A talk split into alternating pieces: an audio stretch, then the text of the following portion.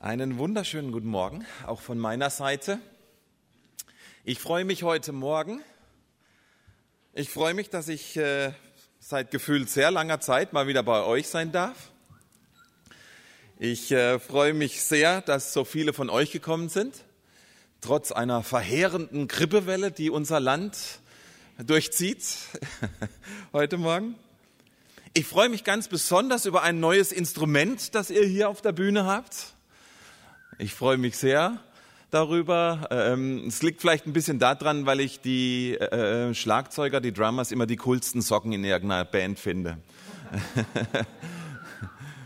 ich hoffe natürlich, dass sich auch viele von euch über dieses neue Instrument freuen und es begrüßen und willkommen heißen. Ich glaube, das ist eine ganz, ganz tolle Entwicklung. Ich möchte aber auch heute Morgen nochmal eure Stimmen herausheben. Das war wirklich, wirklich schön, äh, äh, ähm, wie ihr uns heute Morgen in Gottes Gegenwart geführt habt. Und ähm, das bringt mich so zu meiner letzten Freude heute Morgen, dass Jesus da ist, dass Gott da ist. Denn er hat versprochen, im Lobpreis seiner Kinder, da baut er seinen Thron. Er ist jetzt hier in all seiner Herrlichkeit, in seiner Schönheit. Er ist erfahrbar und erlebbar. Und darauf wollen wir uns jetzt stellen. Mit ihm möchte ich noch mal kurz sprechen und mit uns beten. Vater, ich danke dir für dieses große Versprechen, das du uns gibst, dass äh, in deiner Anbetung, da bist du unter deinen Kindern anwesend. Und so heißen wir dich jetzt ganz bewusst willkommen.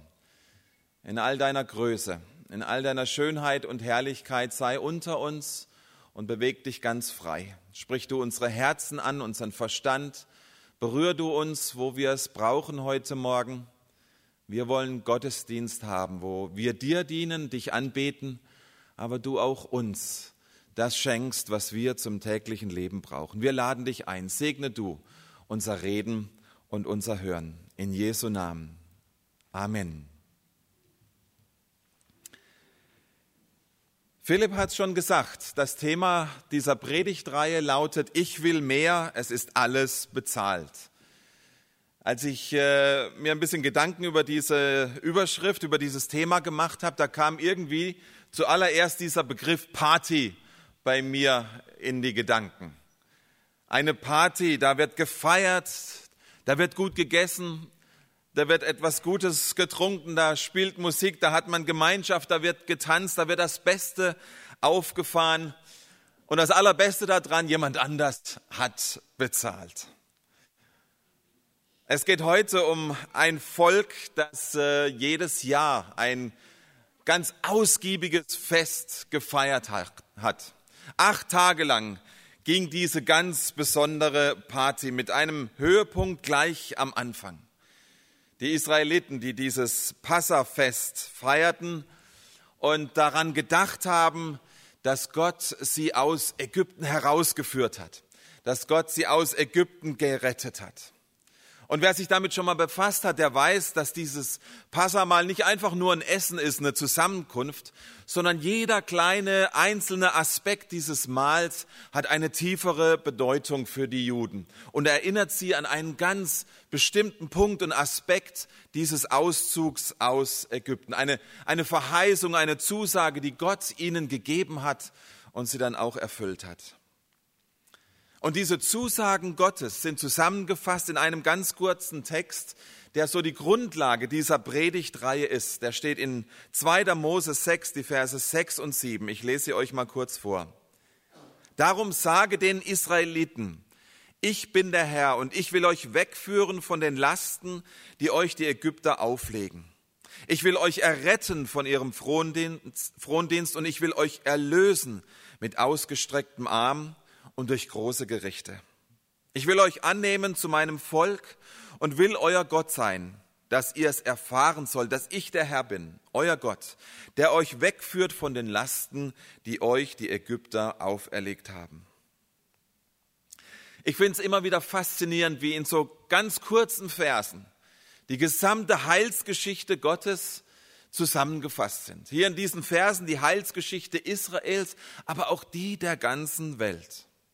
Die vier Aspekte, die wir in unserer Predigtreihe betrachten wollen, sind genau hier enthalten. Es sind die vier Kelche, die die Israeliten im Passafest zu sich genommen haben, daraus getrunken haben. Sie symbolisieren die Botschaft der Heilsgeschichte Gottes mit dieser Welt und mit jedem einzelnen Menschen.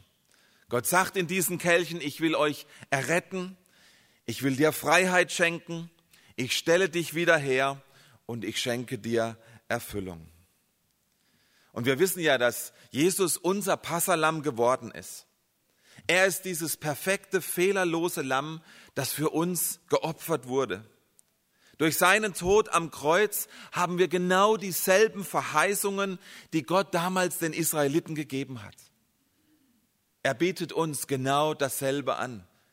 Errettung, Freiheit, Wiederherstellung und Erfüllung.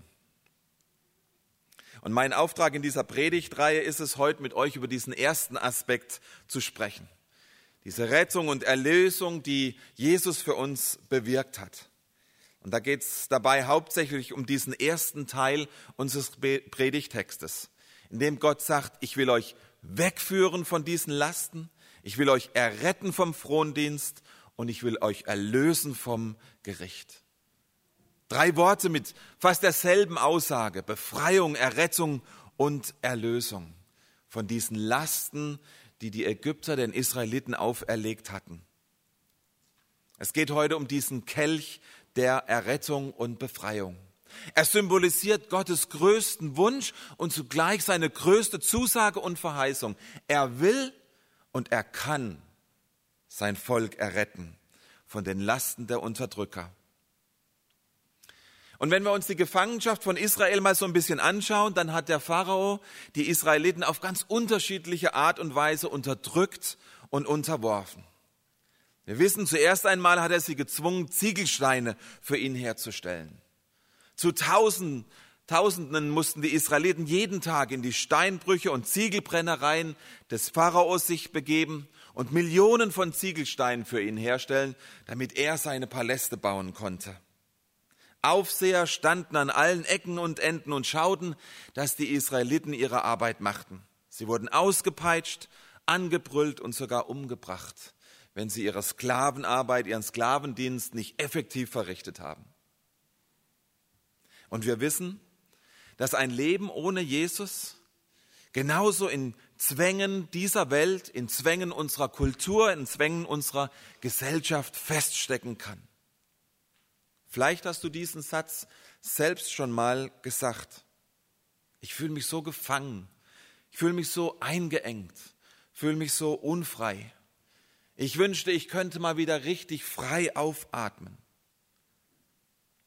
Ein jüdischer Rabbiner hat gesagt, die Kinder Israels waren physisch wie auch psychisch in Ägypten gefangen. Die ägyptische Mentalität hatte sie so eingenommen, dass sie trotz aller Misshandlung sich gar kein anderes Leben mehr vorstellen konnten. Und er hat das so interpretiert, es bedurfte einer 40-jährigen Wüstenwanderung, um das Volk von der ägyptischen Denkungsart dann letztendlich zu befreien. Ganz interessanter Aspekt, oder?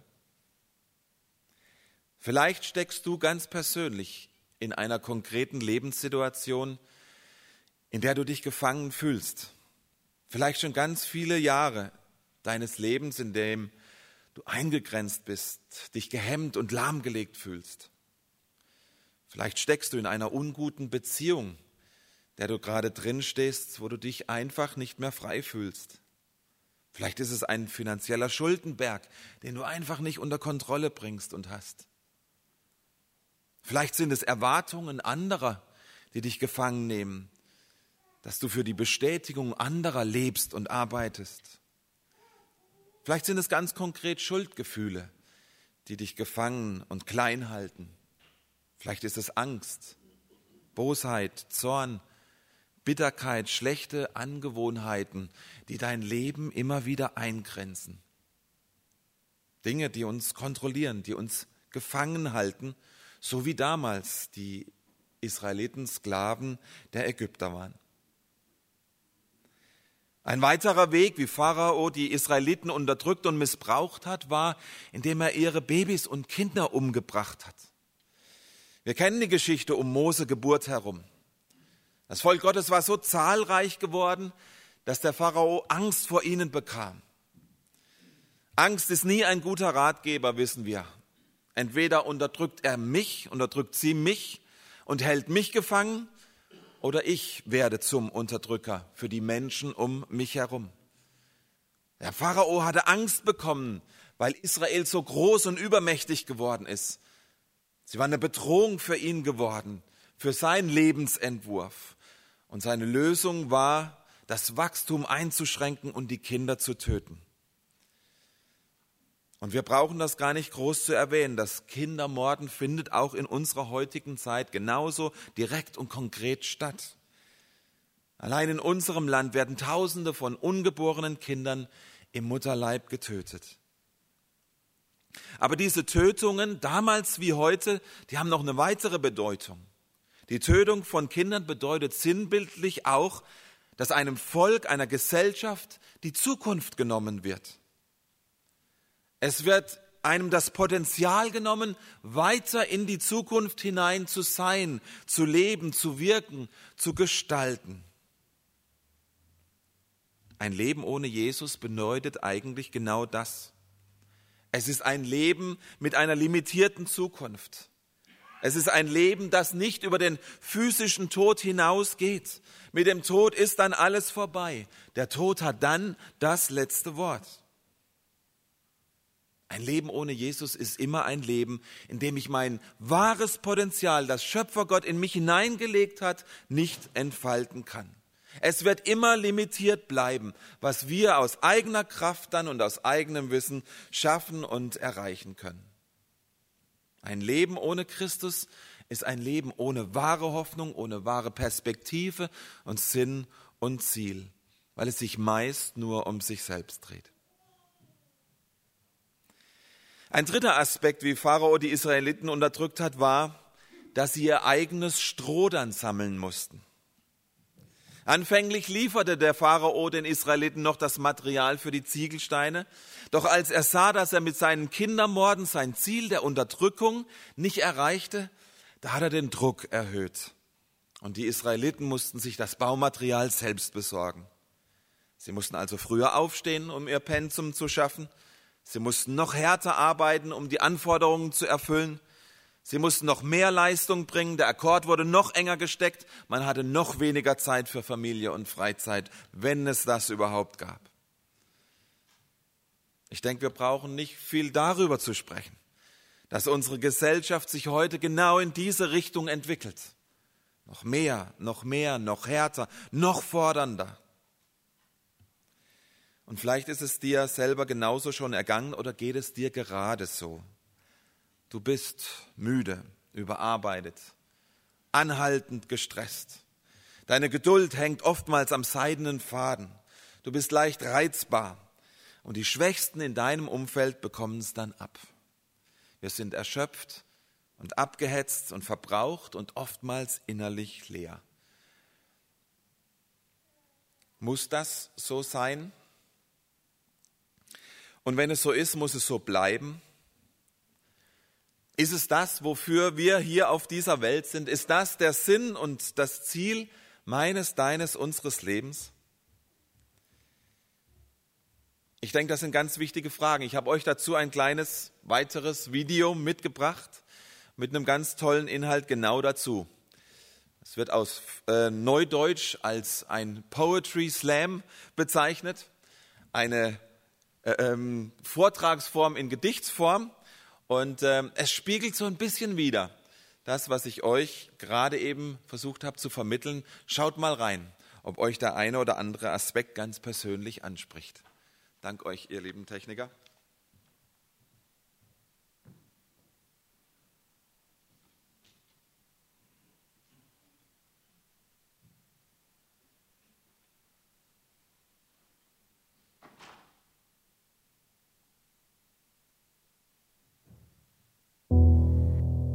Zeiten verrinnen, Tage vergehen. Deine Welt im Stillstand und doch bleibt sie nicht stehen. In der Schule solltest du ein Stillleben erschaffen, hast dich immer gefragt, warum soll man ein stilles Leben betrachten? Jetzt hast du selber eins. Damals konntest du nur drüber lachen. Und heute kannst du auch nicht einfach so abspringen von den Dingen, die dir im Leben nicht gelingen oder Stopp sagen zu den Situationen und Fragen, die deine Fähigkeit, Probleme zu lösen, weit überragen. Warst es nicht gewohnt, dass sie wochenlang an dir nagen und dich seit Tagen in Gedanken nicht verschonen? Blickst auf Fotos von Zeiten von früher, sie verändern sich nicht mehr, aber die Person auf ihnen schon. Dass die Zeiten früher besser waren, klingt für dich nach schön geredeter Illusion. Der Widerstand bleibt, doch du schwimmst gegen den Strom. Du würdest gern die Negativität in deinem Kopf vergessen und dein Maß an Freude nicht an deiner Bekanntheit messen. Würdest gern mit dir selbst zufrieden sein, aber schläfst so oft mit Tränen in den Augen ein. Weil du dem Ideal der Welt nicht entsprichst, willst den Kopf nur fester schütteln, aber merkst, wie du zustimmt nickst zu den Bildern und Leben, die dir unrealistische Vorstellungen davon geben, was Freude wirklich heißt. So kommt's vor, dass du viel zu oft auf diesen Zug von Lügen aufsteigst und ihnen deine Sympathie bezeugst. Du liebst sie, aber hasst sie zugleich. Ich hoffe, sie haben wenigstens dein suchendes Herz noch nicht erreicht. Du würdest gern Menschen nicht beeindrucken müssen, sondern dich auch ohne Leistung von den meisten geliebt wissen. Unsicherheiten jeder Art wollen dich begleiten. Es fällt dir leicht, dich in Situationen hineinzusteigern. Bloß nicht atmen in der Gegenwart von Menschen. Nicht, dass sie noch anfangen, irgendwas über dich zu denken. Am besten gar nicht rausgehen aus der Tür, Kriegsgebiet deines Kopfes nicht verlassen. Ich kenne das Spannungsfeld zwischen Alleinsein wollen, aber Einsamkeit hassen.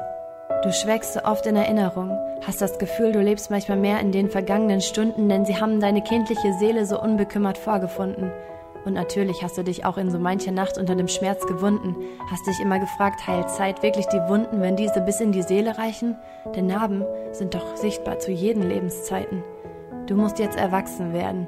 Das gehört zu den Dingen, die wir in den Schulen nicht lernen. Tausend Menschen, die in der Gesellschaft verderben, was bleibt es nur ein Haufen von Scherben? Tausend Versuche, Freiheit durch Definierungsversuche zu erwerben. Ich hab dich mal gefragt, ob du die Antwort auf Wer bin ich kennst und auch warum du die Antwort auf die Frage immer von dem, der dich erschaffen hat, trennst.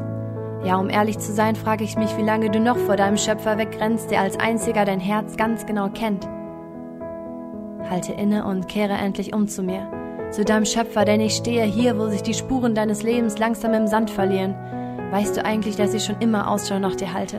Vor allem seit dem Tag, an dem du zu mir sagtest, du wolltest dein eigenes Leben gestalten als ich entschlossen deine Hand zum Vorwärtsgehen zusammenballte und sich auf deinem Gesicht deine typische Zornesfalte abmalte. Und dann versuchtest du deinen Sinn zu erfüllen und die Suche nach Frieden in deinem Herzen zu stellen. Nur umhergereiste Einsamkeit gab dir auf deinen Lebenswegreisen Geleit. Lebtest die Momente und doch verrinnt die Zeit. Verstreicht im Sekundentakt, denn alles ist der Vergänglichkeit geweiht. Denkst, andere Menschen könnten deinem Leben Sinn verleihen, verbringst deine Zeit damit, dich vor dem Wind zu neigen, denn alles ist ein Haschen nach dem Wind. Und was du so fest in Händen hältst, zerrinnt geschwind. Vereinsamt, vereinnahmt suchst du nach Freunden, die gemeinsam mit dir einsam werden, denkst lieber zu zweit allein, als ohne Freunde sterben. So betäubst du dein Herz aus Schutz vor dem Schmerz, den die Wahrheit bringt. Obwohl der Schmutz deines Lebens von deiner Nachheit singt, glaubst du, du kannst sehen und doch bist du blind. Liegst benommen am Boden, von Sünden betrogen, hast du nicht eben noch dein Glas auf die Freiheit gehoben? Vorbei der Rausch von Leichtigkeit. Ich frag mich, ob sich darin deine Freiheit zeigt. Renn doch nicht weg, ich hab deine Sünden und Fehler getragen. Was sollen all die Fragen, die doch nur beklagen, dass im Endeffekt meine Narben dir nicht die Freiheit in Jesus gaben? Hörst du nicht, ich rufe dir zu, ich warte auf dich. Mensch, wo bist du? So kehre um zu Gott und glaube ihm, denn seine Liebe hat sich deiner Rettung verschrieben, so dass du dich in Ewigkeit sicher weißt, weil Freiheit und Erlösung Jesus Christus heißt. Mensch, wo bist du? Mensch, hörst du zu, wenn er spricht, kehre um zu mir und blick nicht auf dich, weil nur in meinem Licht das Kreuz die Sünde bricht. Zeiten verrinnen, Tage vergehen, deine Welt im Stillstand, doch das Kreuz bleibt stehen.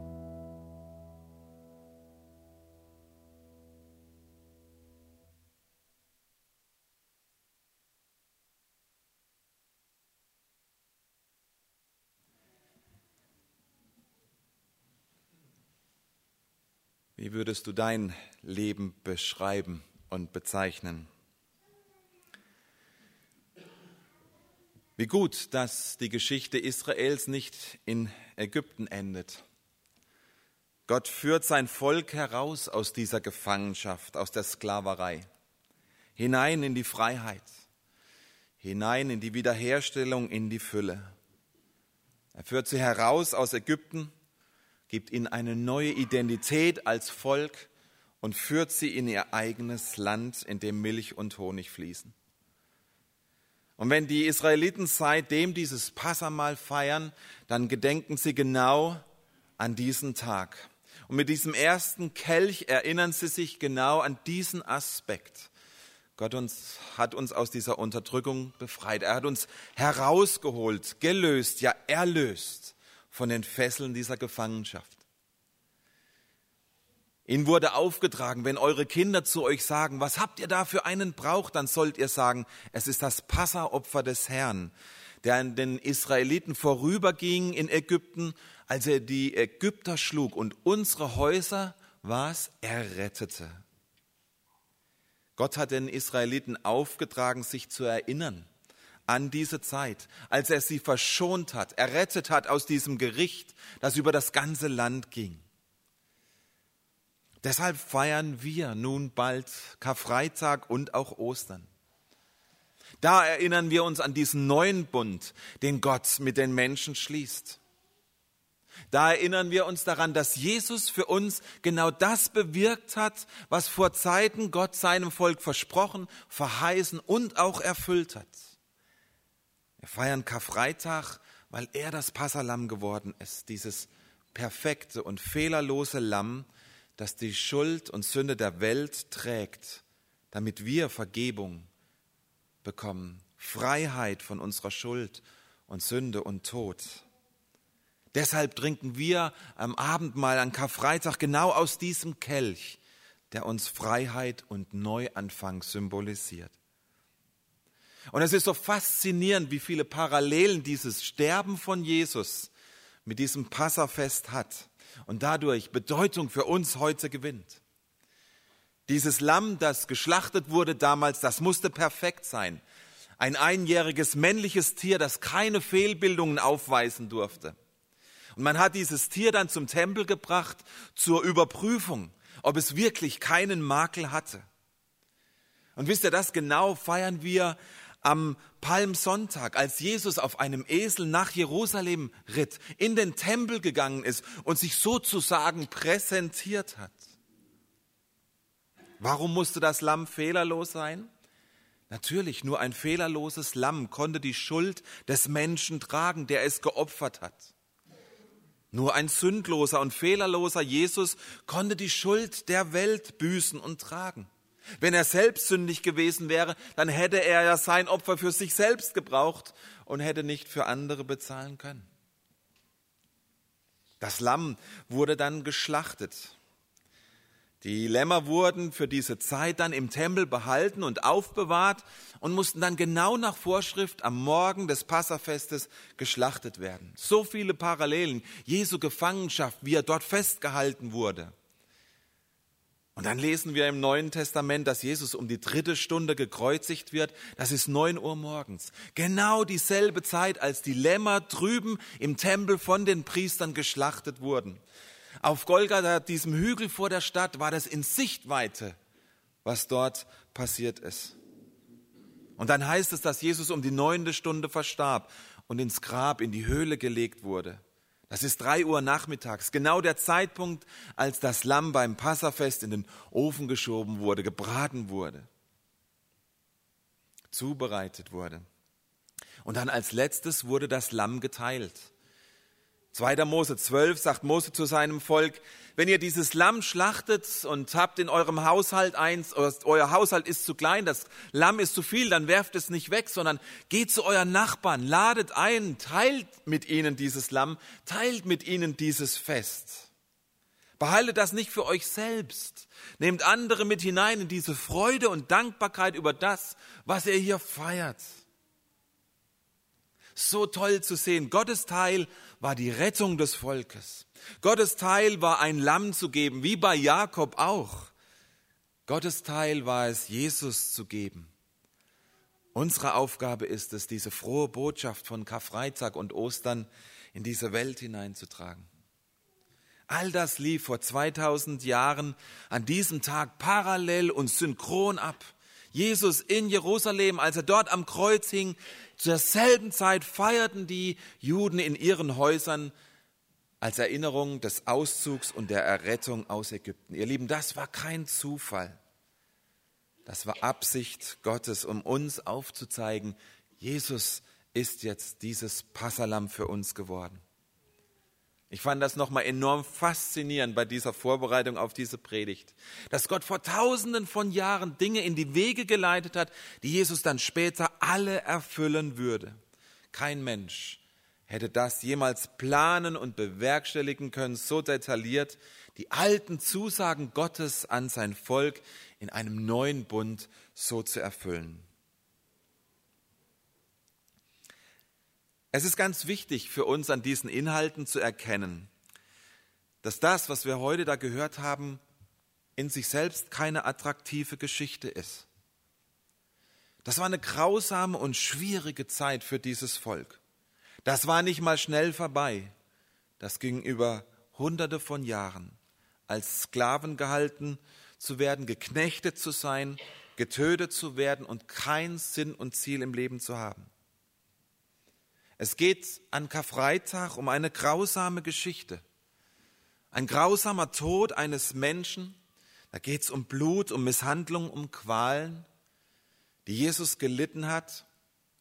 Qualen, die bis dahin kein Mensch jemals erlitten, jemals erlitten hat und niemals wieder erleiden werden muss.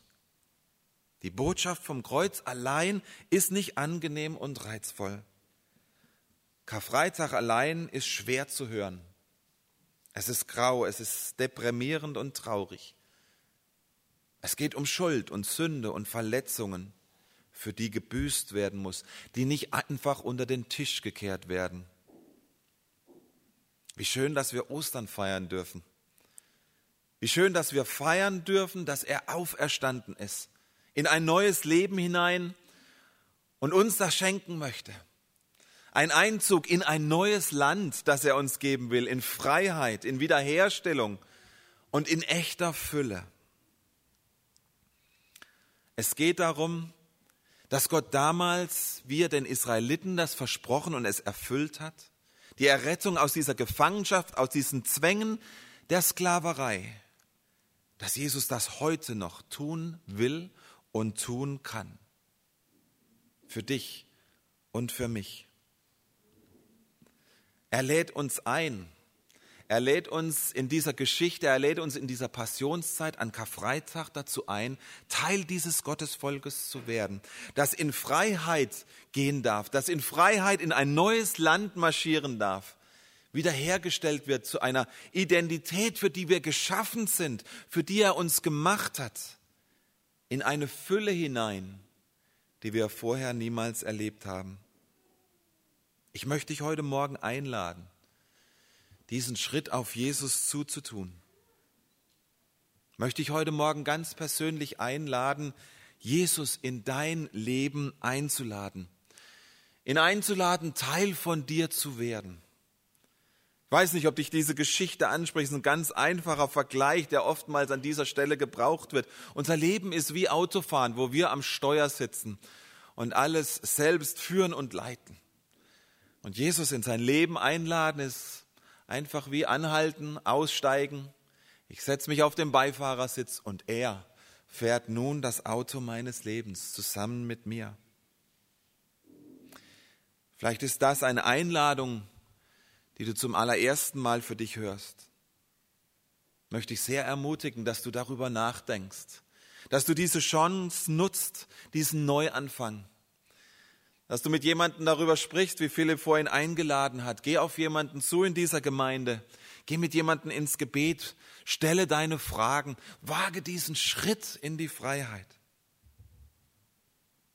Aber vielleicht sitzen viel mehr von euch hier heute Morgen, die diesen Schritt auf Jesus zu schon getan haben. Vielleicht vor langer Zeit. Und trotzdem durch Umstände, durch Entscheidungen, durch dies oder das diese Freiheit niemals erlebt haben, sondern sich immer noch in den einen oder anderen Zwängen befinden. Ich möchte auch dich heute Morgen einladen. Komm ins Gespräch. Such das Gespräch mit einem Menschen, Bete mit einem Menschen, suche dir Hilfestellung. Lass diesen Sonntag, lass diesen Gottesdienst nicht einfach vorübergehen als etwas, das du heute Morgen gefeiert hast und jetzt zurück in deinen Alltag gehst. Erinnere dich an diese Geschichte. Mach dir klar, welche Zeit wir jetzt haben, diese Passionszeit und was wir feiern, an was wir uns erinnern, was Jesus uns geschenkt hat, was er für uns erwirkt hat und was er und sein Vater uns jetzt anbieten. Möchte dich einladen. Lass diese Chance nicht verstreichen. Gib dich auf diesen Weg zu ihm hin. Triff diese Entscheidung, dass er Teil deines Lebens wird. Ich möchte noch mit uns beten und auch in diesem Gebet diese Einladung aussprechen und euch mit in dieses Gebet mit hineinnehmen. Vater im Himmel, ich möchte dich preisen heute Morgen für, für dein gutes Wort, das wir immer wieder betrachten dürfen. Wie groß ist das, was du über tausende von Jahren an Heilsgeschichte in dieser Welt bewirkt hast. Damals mit deinem Volk, so voll mit Symbolik auch für uns heute. Und ich preise dich, Herr Jesus, dass, dass du gekommen bist auf diese Welt und diese Geschichte ganz neu für uns erfüllt hast. Und uns eine ganz neue Beziehung zum Vater anbietest. Dass du alles bereitet hast. Dass unser Wunsch, unser Verlangen, unsere Sehnsucht nach mehr, dass du dafür bezahlt hast dass wir eintreten dürfen in diese Feier mit dir und das Beste des Lebens erleben dürfen, das du für uns bereithältst. Es ist bezahlt von dir und du lädst uns ein zu deinem Fest. Und wenn du jetzt heute hier sitzt und diese Unfreiheit, diese, dieses Gefangensein in dir fühlst, leg es Jesus hin. Herr Jesus, wir bringen dir unsere Dinge, die uns eingrenzen, die uns unfrei machen. Wir legen es vor dir und vor deinem Kreuz ab. Wir danken dir, dass du diesen Weg für uns, für mich gegangen bist. Und wir wollen uns jetzt, heute auf einen neuen Weg machen mit dir. Einen Weg in Freiheit, ohne Lasten. Einem Weg mit einer neuen Identität, Kind Gottes. Und in eine Fülle hinein, die nur du schenken kannst, weil du Schöpfer Gott bist und am besten weißt, was mir gut tut. So segne uns in Jesu Namen. Amen. Amen. Wir singen noch einmal gemeinsam.